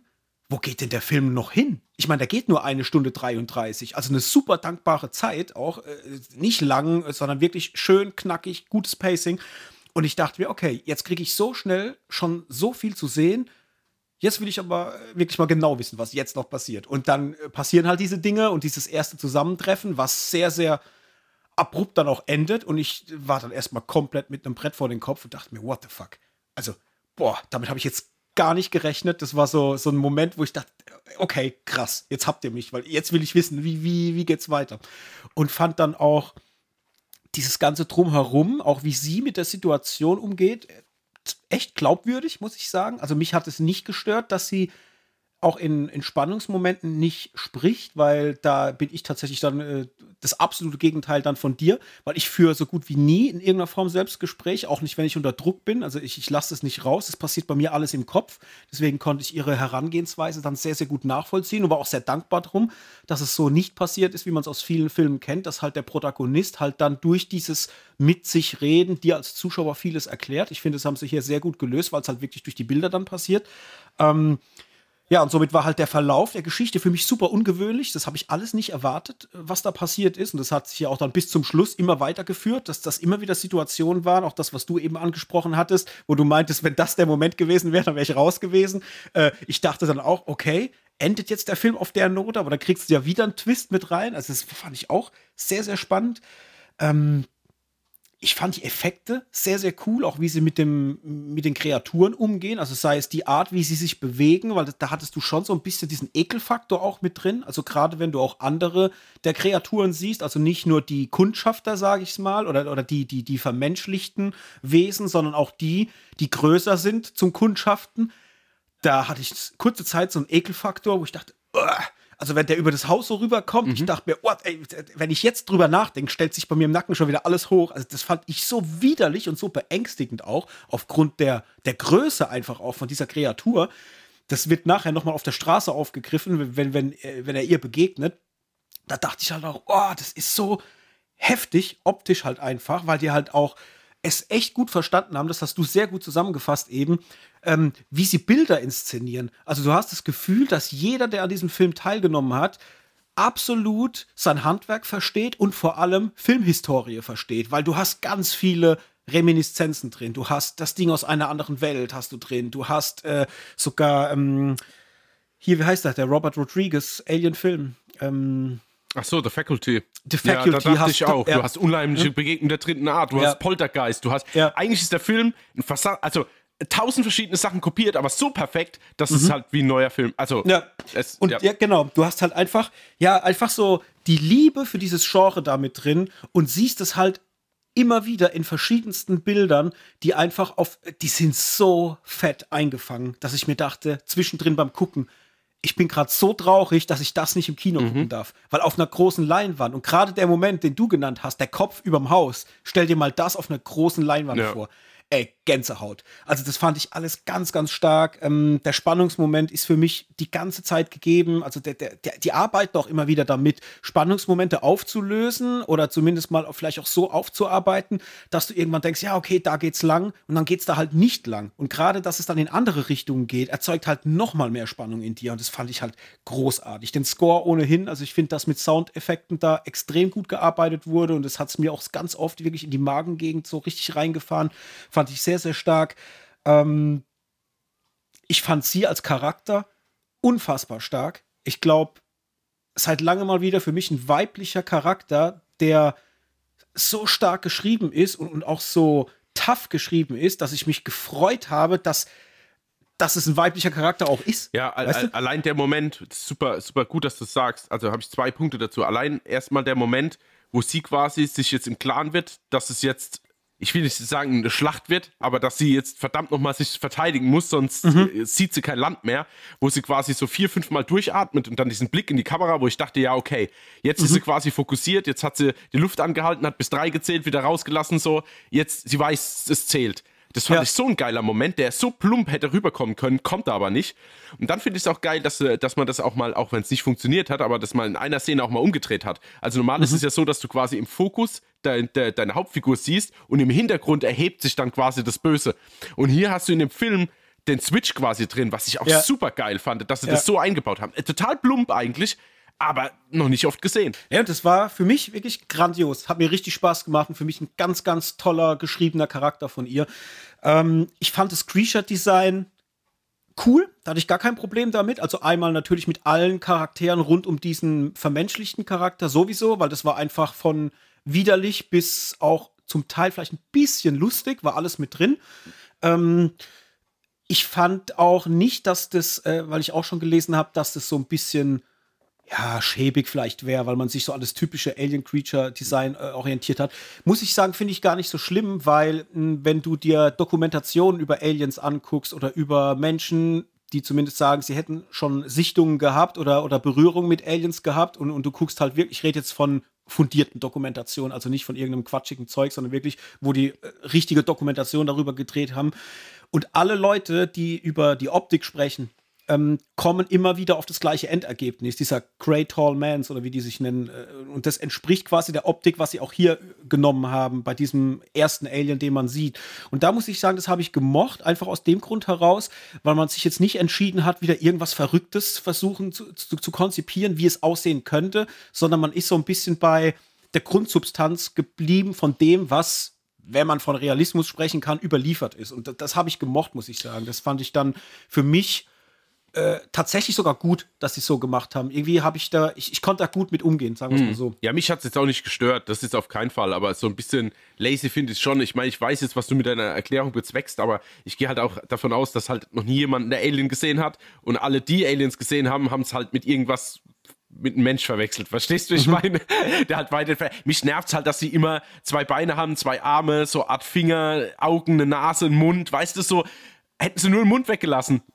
Gut, ja. wäre jetzt schlecht gewesen für die Story, ohne Spoiler jetzt, okay. aber irgendwas anderes, weißt du, wie ich meine? Das war mir jetzt ja. einfach zu Copy and Paste. Aber es hat mich nicht gestört, das hat mich jetzt nicht rausgerissen oder ich habe auch nicht einmal gedacht, naja, da hätte der jetzt aber ein bisschen mehr kreativer sein können. Mhm. Das kommt jetzt hoch, weil wir uns kritisch damit auseinandersetzen, aber ja. äh, das war während dem Schauen kein Thema. Ja, und äh, das Ende vom Film ähm, habe ich tatsächlich auch gemocht, weil es dann so ein bisschen in so arthausige Gefilde ja, reinging. Tatsächlich, äh, ich weiß, da bist du schon wieder raus. Komplett, ja. Äh, das habe ich aber äh, sehr gemocht aus zwei Gründen. Einmal, weil sie ja irgendwie auch dieser Sonderling ist und ich das Gefühl hatte, okay, vielleicht gibt es da irgendeine Art von ja, ich, äh, ich darf nicht weiterreden, so nee. Spoiler. Ich, ich mache mal eine Spoilerwarnung. Ich, also, ich spoiler jetzt mal in den nächsten paar Sätzen, deswegen, liebe Freunde, äh, wenn ihr den Film noch nicht geguckt habt, Achtung und aufgepasst, es kann zu Spoilern kommen. So, jetzt ist es disclaimed. Ähm, ich finde es krass, weil ja einmal dieser Alien ihre Historie äh, verstehen lernt mhm. und du ja das Gefühl hast, dass sie so ein bisschen der Gnade dann ausgesetzt ist von diesen Aliens und sie sie dann auch irgendwie vielleicht als ja als Sonderling wahrnehmen und vielleicht daraufhin auch ihr diese Möglichkeit offenbaren und das fand ich irgendwie krass krass auch deswegen, weil du ja irgendwie in dem Dorf, in dem oder in der, in der Kleinstadt, in der sie lebt, du, du hast ja auch das Gefühl, dass sie von allen gehasst wird oder, oder äh, missachtet wird oder was auch immer.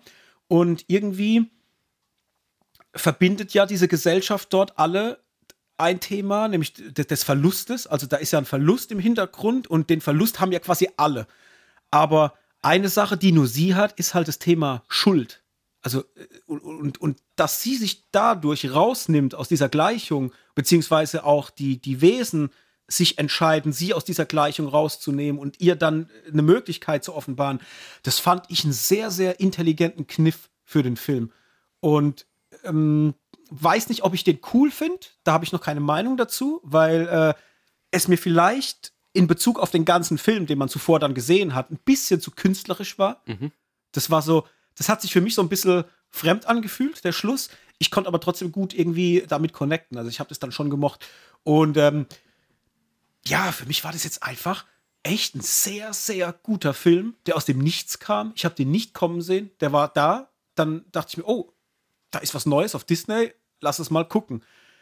Und ich verstehe nicht, warum so eine Perle von, von Film, man kann schon sagen, es ist ein Genrefilm, nicht ins Kino kommt, gerade jetzt zu, zum Oktober hin aber so eine Scheiße wie die Expendables, ja, äh, was unterstes C-Niveau eigentlich darstellt, eine Kinoauswertung kriegt. Das ist schon verrückt. Ja, und, ähm, ja. Ja. und ich würde mir wünschen, dass der, weil es äh, ist ja 20th Century Fox äh, äh, im Hintergrund, ich wünsche mir, dass jemand hingeht, also in dem Fall, ich glaube, was war es denn, was Playen Pictures, die Disney jetzt in Deutschland machen wird, ich, ich glaube, es war Playen, bitte, bitte, release den als Blu-ray. Ich will den im Regal haben also ich möchte diesen Film besitzen. So gut finde ich den. Und ich muss auch sagen, jetzt komme ich mal zu noch zum Thema Bewertung. Oder, oder hast du noch was äh, anzufügen insgesamt? Mm, nee, das kann ich auch in meinen Bewertungen dann einfließen ja, lassen. Okay. Also ich habe den bewertet mit dreieinhalb von fünf Punkten.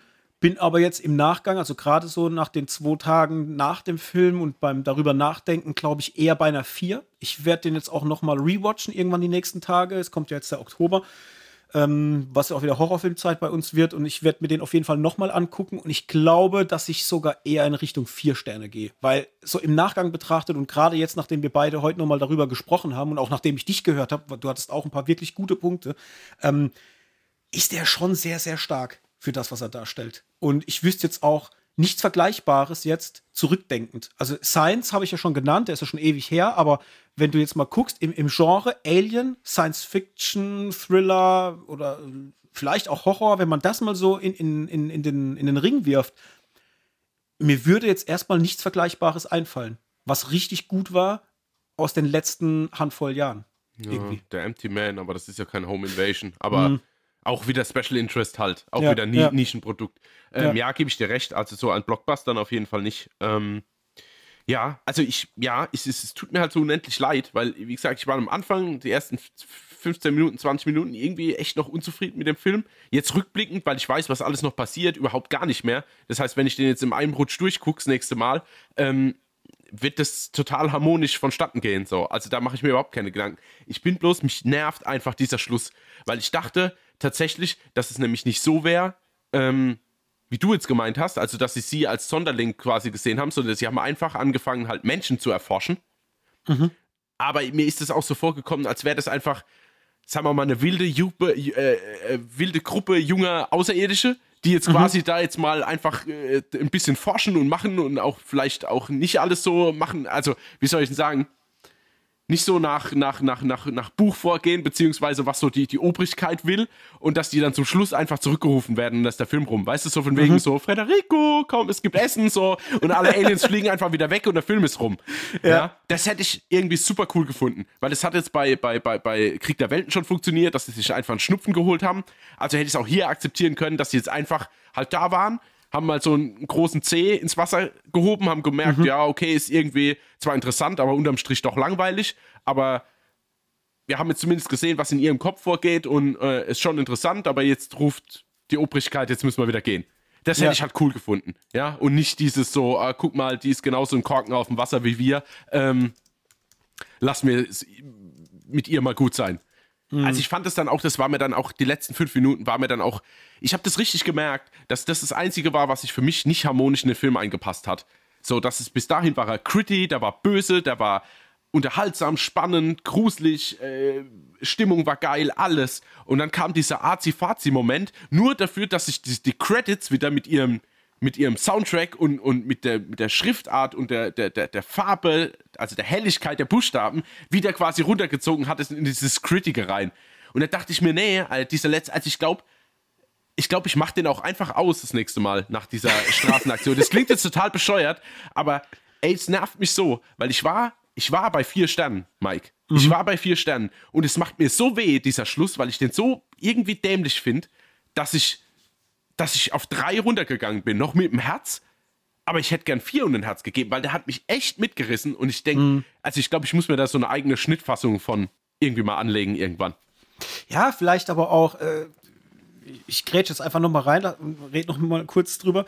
Ähm, versuch dich aber mal in ihren in ihre Situation zu denken. Sie hat ja jetzt die Möglichkeit, Ja, also, äh, ich- ich, spoiler jetzt wieder, ich ja. weiß, was du Ähm, raus willst, ja. Also Ja. sie, sie hat ja jetzt die Möglichkeit zu sagen, ähm, ich lebe mein Leben halt unglücklich weiter mit, dieser, mit diesem Verlust, über den sie ja irgendwie auch nicht so wirklich hinwegkommt. Das siehst du ja dann, weil sie ja jahrelang schon immer wieder versucht, äh, Kontakt aufzunehmen und, und irgendwie, äh, es, es klappt ja nicht. Und, und, und sie versucht es ja immer wieder und dann kriegt sie halt die Möglichkeit für den Ausweg, der zwar halt eine Scheinwelt darstellt, aber letztendlich eine, in der sie glücklich sein kann, äh, irgendwo, nichts mehr wehtut und er f- wahrscheinlich sogar beschützt ist in dieser Situation. Ja. Weißt du, das ist, äh, es ist krass, weil ich, ich verstehe aus Unterhaltungssicht, dass das einen Keil zwischen reintreibt. Ja, absolut, weil so ging es mir ja auch, weswegen ich auch gesagt habe, ich weiß noch gar nicht, wie ich das Ende bewerten kann. Ja. Aber aus ihrer, von ihrer Warte aus wahrscheinlich die beste, äh, die beste Entscheidung, weil wie, wie, wie lang soll es die Trauer quasi in sich noch mittragen? Ja, ne? Natürlich, ist, ähm, aber ich meine, das heißt ja jetzt nicht, dass du quasi, was weiß ich, dass alle Menschen jetzt äh, äh, überspitzt Zombies sein müssen, dass, dass, dass ich jetzt wieder glücklich sein kann. Ich Mhm. meine, diese, diese Gegenwehr und dieses Überleben von der ganzen Situation hätte ja neuen Lebensmut geben können und zu sagen, Ja. ja. ich gehe jetzt mal über die Leute zu. Ich habe mir jetzt quasi durch die, diese ganze Überlebensakt so viel Selbstbewusstsein aufgeschafft, dass ich es jetzt tatsächlich mal schaffe, jemanden anzusprechen Mhm. und vielleicht wieder meinen Fuß ins, ins Leben bekommen, ohne dass alles fake ist. Also das ist, Ja, mir, ja. das ist mir so wie Selbstmord, verstehst? Das ist für mich kein Ausweg. Also krasser Vergleich jetzt, aber ich, ich habe da halt ein echtes Problem damit. So, äh, dieses, den, also sie hat ja jetzt nicht den einfachen Weg gewählt, aber ah, ich weiß nicht, ich tue mir da total schwer damit, weil es halt einfach Schein ist und mit Schein, ich hasse es. Ja. Außer das Scheinwerferlicht ist auf mir.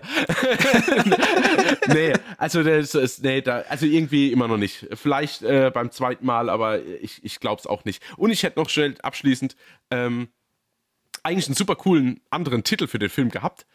der sich jetzt aber, den ich jetzt aber nochmal verbessert hat nach meinem Monolog.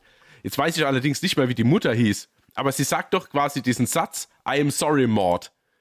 Wäre Ja. für mich schon der viel bessere Filmtitel gewesen, anstatt No One Can Save Me oder Us. Ich weiß gar nicht mehr. Us, oder? Hieß es ja. Ähm, äh, I'm sorry, Maud. Hätte ich super gefunden, weil es quasi, naja, ich verrate jetzt nicht, was für ein Satz es ist, aber ein wichtiger Satz und auch gleichzeitig noch halt so ein bisschen, ah, wie soll ich denn sagen, nicht gleich klar macht, dass es um so einen Überlebenshorrorfilm geht. Weißt du? Ja. Sondern mehr Ja. der Drama-Aspekt im Vorgrund steht. Und nach dem, was ich jetzt gesagt habe, wäre es mir eigentlich noch lieber, ich wüsste jetzt den Namen von der Mutter ähm, aus dem Film. Also nicht von ihrer Mutter, sondern von äh, Mords Mutter. Äh, Collins, Mrs. Collins. Die, die. ja, gut, die Mrs. Collins, ja. Aber da, ja, dann machen wir es mal so. Wie geil wäre das, wenn es der letzte Satz im Film gewesen wäre, dass sie auf sie zukommt und sagt, I'm sorry, Mrs. Collins. Mhm. Weißt du, wie ich meine? Nachdem sie das alles erlebt hat, ohne dass diese Azi-Fazi-Scheiße dazwischen war. ja. Naja, dann wäre es halt ein Vier-Sterne-Film, so halt nur drei Sterne und ein Herz. Was soll ich sagen? Ja, aber reicht doch auch. Ja. Somit äh, hat er auf jeden Fall eine gute Bewertung von uns gekriegt, was bedeutet, dass ihr den gucken müsst. Also, wenn ihr Disney Plus habt, dann ab auf die Plattform, schaut euch No One Will Save You an. Und wenn ihr kein Disney Plus habt, dann könnt ihr euch tatsächlich mal überlegen, ob man nicht mal ein Probeabo macht, jetzt im o Oktober. Ne? Dann gibt es bestimmt noch den einen oder anderen Horrorfilm. Barbarian fällt mir spontan noch ein, etc. Äh, Kann man sich ja mal angucken. Ja, und da wir so eine gute Zusammenarbeit mit unserem Cineplex hier in Neustadt haben und alle, die aus der Umgebung kommen, kurzen Werbeeinschieber, ich- habe ich gerade perfektes Vernetzung bei mir im Hirn. Äh, es gibt ja die Möglichkeit, sich einen Kinosaal zu mieten. Mein Kinosaal, quasi für vier Stunden mit zehn Freunden für 119 Euro, glaube ich. Hey, macht das doch. Bringt euren Laptop mit und streamt euch den Film ins Kino. Also, ohne Spaß, denkt mal drüber nach, weil es ist echt wert. Absolut. Da habe ich tatsächlich sogar vorhin auch mal kurz drüber nachgedacht, als ich über dieses Thema, ähm, wenn der auf Blu-ray rauskommt, etc., äh, gesprochen habe. Ist übrigens äh, Leonine macht Ah, Leonine, den Vertrieb ja. ja, von den Disney Home Entertainment Produkten ab Oktober 23. Also ähm, drücke ich mal die Däumchen, dass die vielleicht aus dem Ding eine Veröffentlichung machen. Hätte ich richtig, richtig Bock drauf. Auf was ich auch Bock habe noch, ist das Quiz.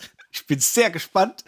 Äh, für mich war die Frage, äh, glaube ich, nicht so schwer. Es war die Hauptrollen von, äh, was war's? Sch Schlaflos. Schlaflos in Seattle. Ja, äh, Tom Hanks und Mac Ryan, oder? Yes. Hast du aber auch gewusst, Ja, oder? klar. Ja, ja, gut, okay. Tatsächlich habe ich erst kurz verwechselt mit, ähm, E-Mail für dich, oder? nee, nee, nee, mit äh, Harry und Sally. Aber es ist ja Schlaflos Ach, in. Seattle. Und dann war ich ja kurz überlegt, ah, Billy Crystal und Mac Ryan. genau. Ja, aber das war doch auch, war das nicht auch E-Mail für dich? War doch auch Tom Hanks? Und das, genau, genau. Das Ja, war ne? dieses, ja, ja, dieses Revival Ende der 90er oder Ja, vielleicht genau. sogar Anfang der 2000er, wo die nochmal zusammen eine Romantic Comedy gedreht Mhm. haben, der aber natürlich bei weitem nicht so gut ist wie Schlaflos in Seattle, aber trotzdem noch funktioniert. Ja, ich muss ja gestehen, den Schlaflos in Seattle, den habe ich ja, also ich habe ihn zu Teilen schon geguckt, aber noch nie in einem Ruck durch. Das Mhm. Oh, mal, ist irgendwie toll. Ja, das ist so, es gibt so eine, so eine jetzt streifen wir ein bisschen ab, aber es gibt so eine, so eine gewisse Art von Romcoms und da würde ich jetzt nicht mal Notting Hill reinzählen, weil das ist für mich so, das ist für mich Top Platz 1 Romcoms gefühlt, aber äh, sowas wie Schlaflos in Seattle, sowas wie, ähm, was hatte ich eben noch gehabt? Verdammt, jetzt habe ich eben tausend Beispiele gehabt und keins mehr da. E-Mail für dich. Ach, äh, hier, ähm, während du schläfst. Finde ich auch so super mit Sandra Bullock, äh, Bill Ja. Pullman und so. Ähm, Da gibt es so eine kleine, also natürlich ist Schlaflos in Seattle tierisch bekannt, aber ich glaube, da könnte man mal, könnte man mal irgendwie so die, die zweite Reihe der Romcoms, könnte man irgendwann mal eine Top-Ten-Liste machen. Ja, oder so, so Romcoms, die ein bisschen mehr Gravitas haben, weißt du, wo, wo ein bisschen mehr drinsteckt. Also nicht nur diese plumpe Unterhaltung, sondern so richtig, äh, hast du ja bei den allen. Da steckt ja so ein bisschen mehr, äh, ich, will, ich will sagen, Filme machen steckt da mehr mit drin. Weißt du, da Mhm. Ja, ist ja. einfach die, die Geschichte einfach äh, deeper erzählt. Auch wichtig. Ja. Da fällt mir gerade äh, Stadt der Engel, Nicolas Ja, Cage ja, und, Ma ja. und Mac Ryan. Der ist so ein krasser Film. Ja. Also ich glaube, da muss ich auch immer weinen, wenn ich den gucke, Ja, weil der der so ist- traurig ist. Ja, aber der drückt Es halt auch schon massiv auf die Tränendrüse. So. Ja. Der ist schon aktiv dafür da, dass dir die, die, die Tränchen kullern. Aber das macht er halt richtig Ja, das kann er gut, ja. Ja, wunderbar. Dann ähm, kurze Frage noch. Ich weiß, wir überziehen, aber ich frage trotzdem schnell: Hast du zufällig den Trailer gesehen von diesem neuen A24 Nicolas Cage Film, wo er als Lehrer in den Träumen der Menschen erscheint? Nee, nee, nee, habe ich nicht. Aber das soll so eine Boah. Mischung sein zwischen äh, Nightmare on Elm Street und irgendwas Lustigem aber auch, gell? Also das ist nicht so bitterböse. Nee, nee, ich glaube, das wird eine Komödie. Ja, genau. Also was der Trailer hergibt, aber alter Schwede, Nicolas Cage ist so gut. Also der Trailer ist aktuell nur auf Englisch verfügbar.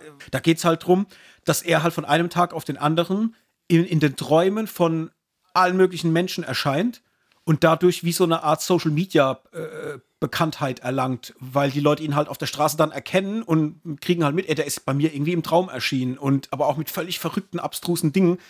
Ey, wie geil. Also wirklich, Nicolas Cage halt wirklich so wie so ein Lehrer mit, mit so einer Halbklatze Ja, und Bart. Ja. Es ist unfassbar. Also wirklich nur der Trailer zeigt dir halt mal wieder auf, wie krass dieser Typ unterwegs ist als Schauspieler. Er ist unfassbar gut. Also ich freue mich da richtig drauf. Der soll sogar, ich glaube jetzt Ende Oktober oder Anfang November irgendwie soll der schon kommen, wenn ich das richtig gelesen habe. Da habe ich richtig Bock drauf. Ja, in Amerika ist er schon gestartet am 9. September, aber da ist noch gar nichts drüber geschwappt, so richtig. Mhm. Ja, produziert von Ari Aster natürlich, von wem sonst. Aber ja, äh, Dream Scenario, also für alle, die Ja, mal ja, nach genau. dem Trailer schauen wollen.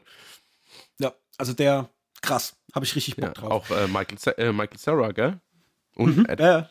Adam Sandler als Produzent oder was? Okay, ich bin verwirrt. Gut, müssen wir nochmal nachschauen. Ansonsten ist das jetzt unsere letzte Folge vor dem Schocktober. Oh ja. Es sei schon mal erwähnt, dass wir dann jetzt in den nächsten Folgen im Oktober wieder ein bisschen verstärkter auf Horrorfilme drauf eingehen werden. Warum auch nicht? Macht ja Spaß, zumindest mal mir. Ja. Ähm,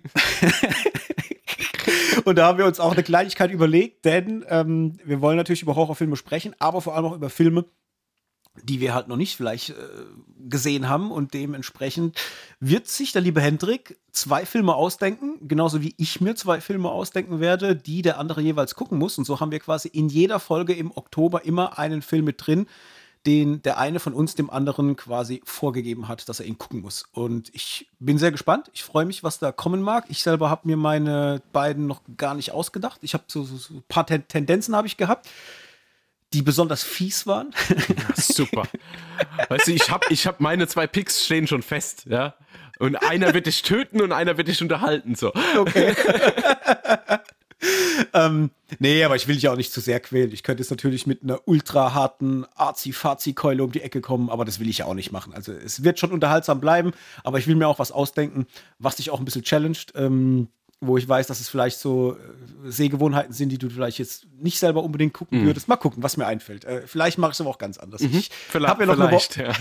ich habe ja theoretisch noch äh, eine Woche Zeit. Ähm, von dem her mal sehen, was da kommt. Gut, dann haben wir es für heute. Dann sind wir raus. Äh, vielen Dank fürs Zuhören. Folgt uns natürlich auf, auf jedem Podcatcher, wo ihr uns empfangen könnt und abonniert natürlich auch gerne dann unseren Podcast und folgt uns auch auf Social Media, wenn ihr das wollt. Ihr findet uns auf Instagram, ihr findet uns auf Twitter, Schrägstrich X, ähm, für eine Handvoll Popcorn. Und neuerdings sind wir auch bei Blue Sky vertreten. Äh, da haben wir noch nicht wirklich großartig Follower. Ähm, der Hendrik guckt gerade schon komisch. Er weiß nicht Blue mal, was das ist. Blue Sky ist die, ist das neue Twitter. Ist quasi von, äh, ich meine, das war irgendein CEO von Twitter oder irgendeiner, der mal bei Twitter Mitentwickler war und hat quasi Blue Sky gegründet, eine Open Source äh, Social Media Plattform, die genauso funktioniert wie Twitter, nur halt noch ganz am, am Anfang und so ein bisschen sich anfühlt wie Twitter in seinen Anfangszeiten. Ähm, da kommt man momentan nur mit Einladung rein, also das heißt, jemand muss dich per Code einladen, damit du auf die Plattform kommst und ähm, ist alles noch ein bisschen kleiner gehalten, aber funktioniert schon ganz gut. Und wie gesagt, da findet man uns auch unter für eine Handvoll Popcorn. Wenn ihr da schon am Start seid, verknüpft euch gerne mit uns. Und das war's für heute. Bis nächste Woche. Viel Spaß beim Filme gucken. Macht's gut und ciao. Ciao.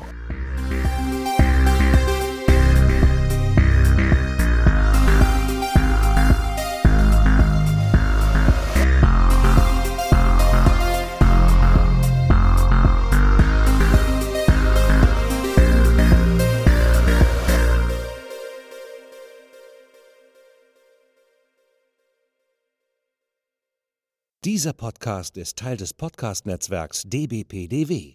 Die besten Podcasts der Welt.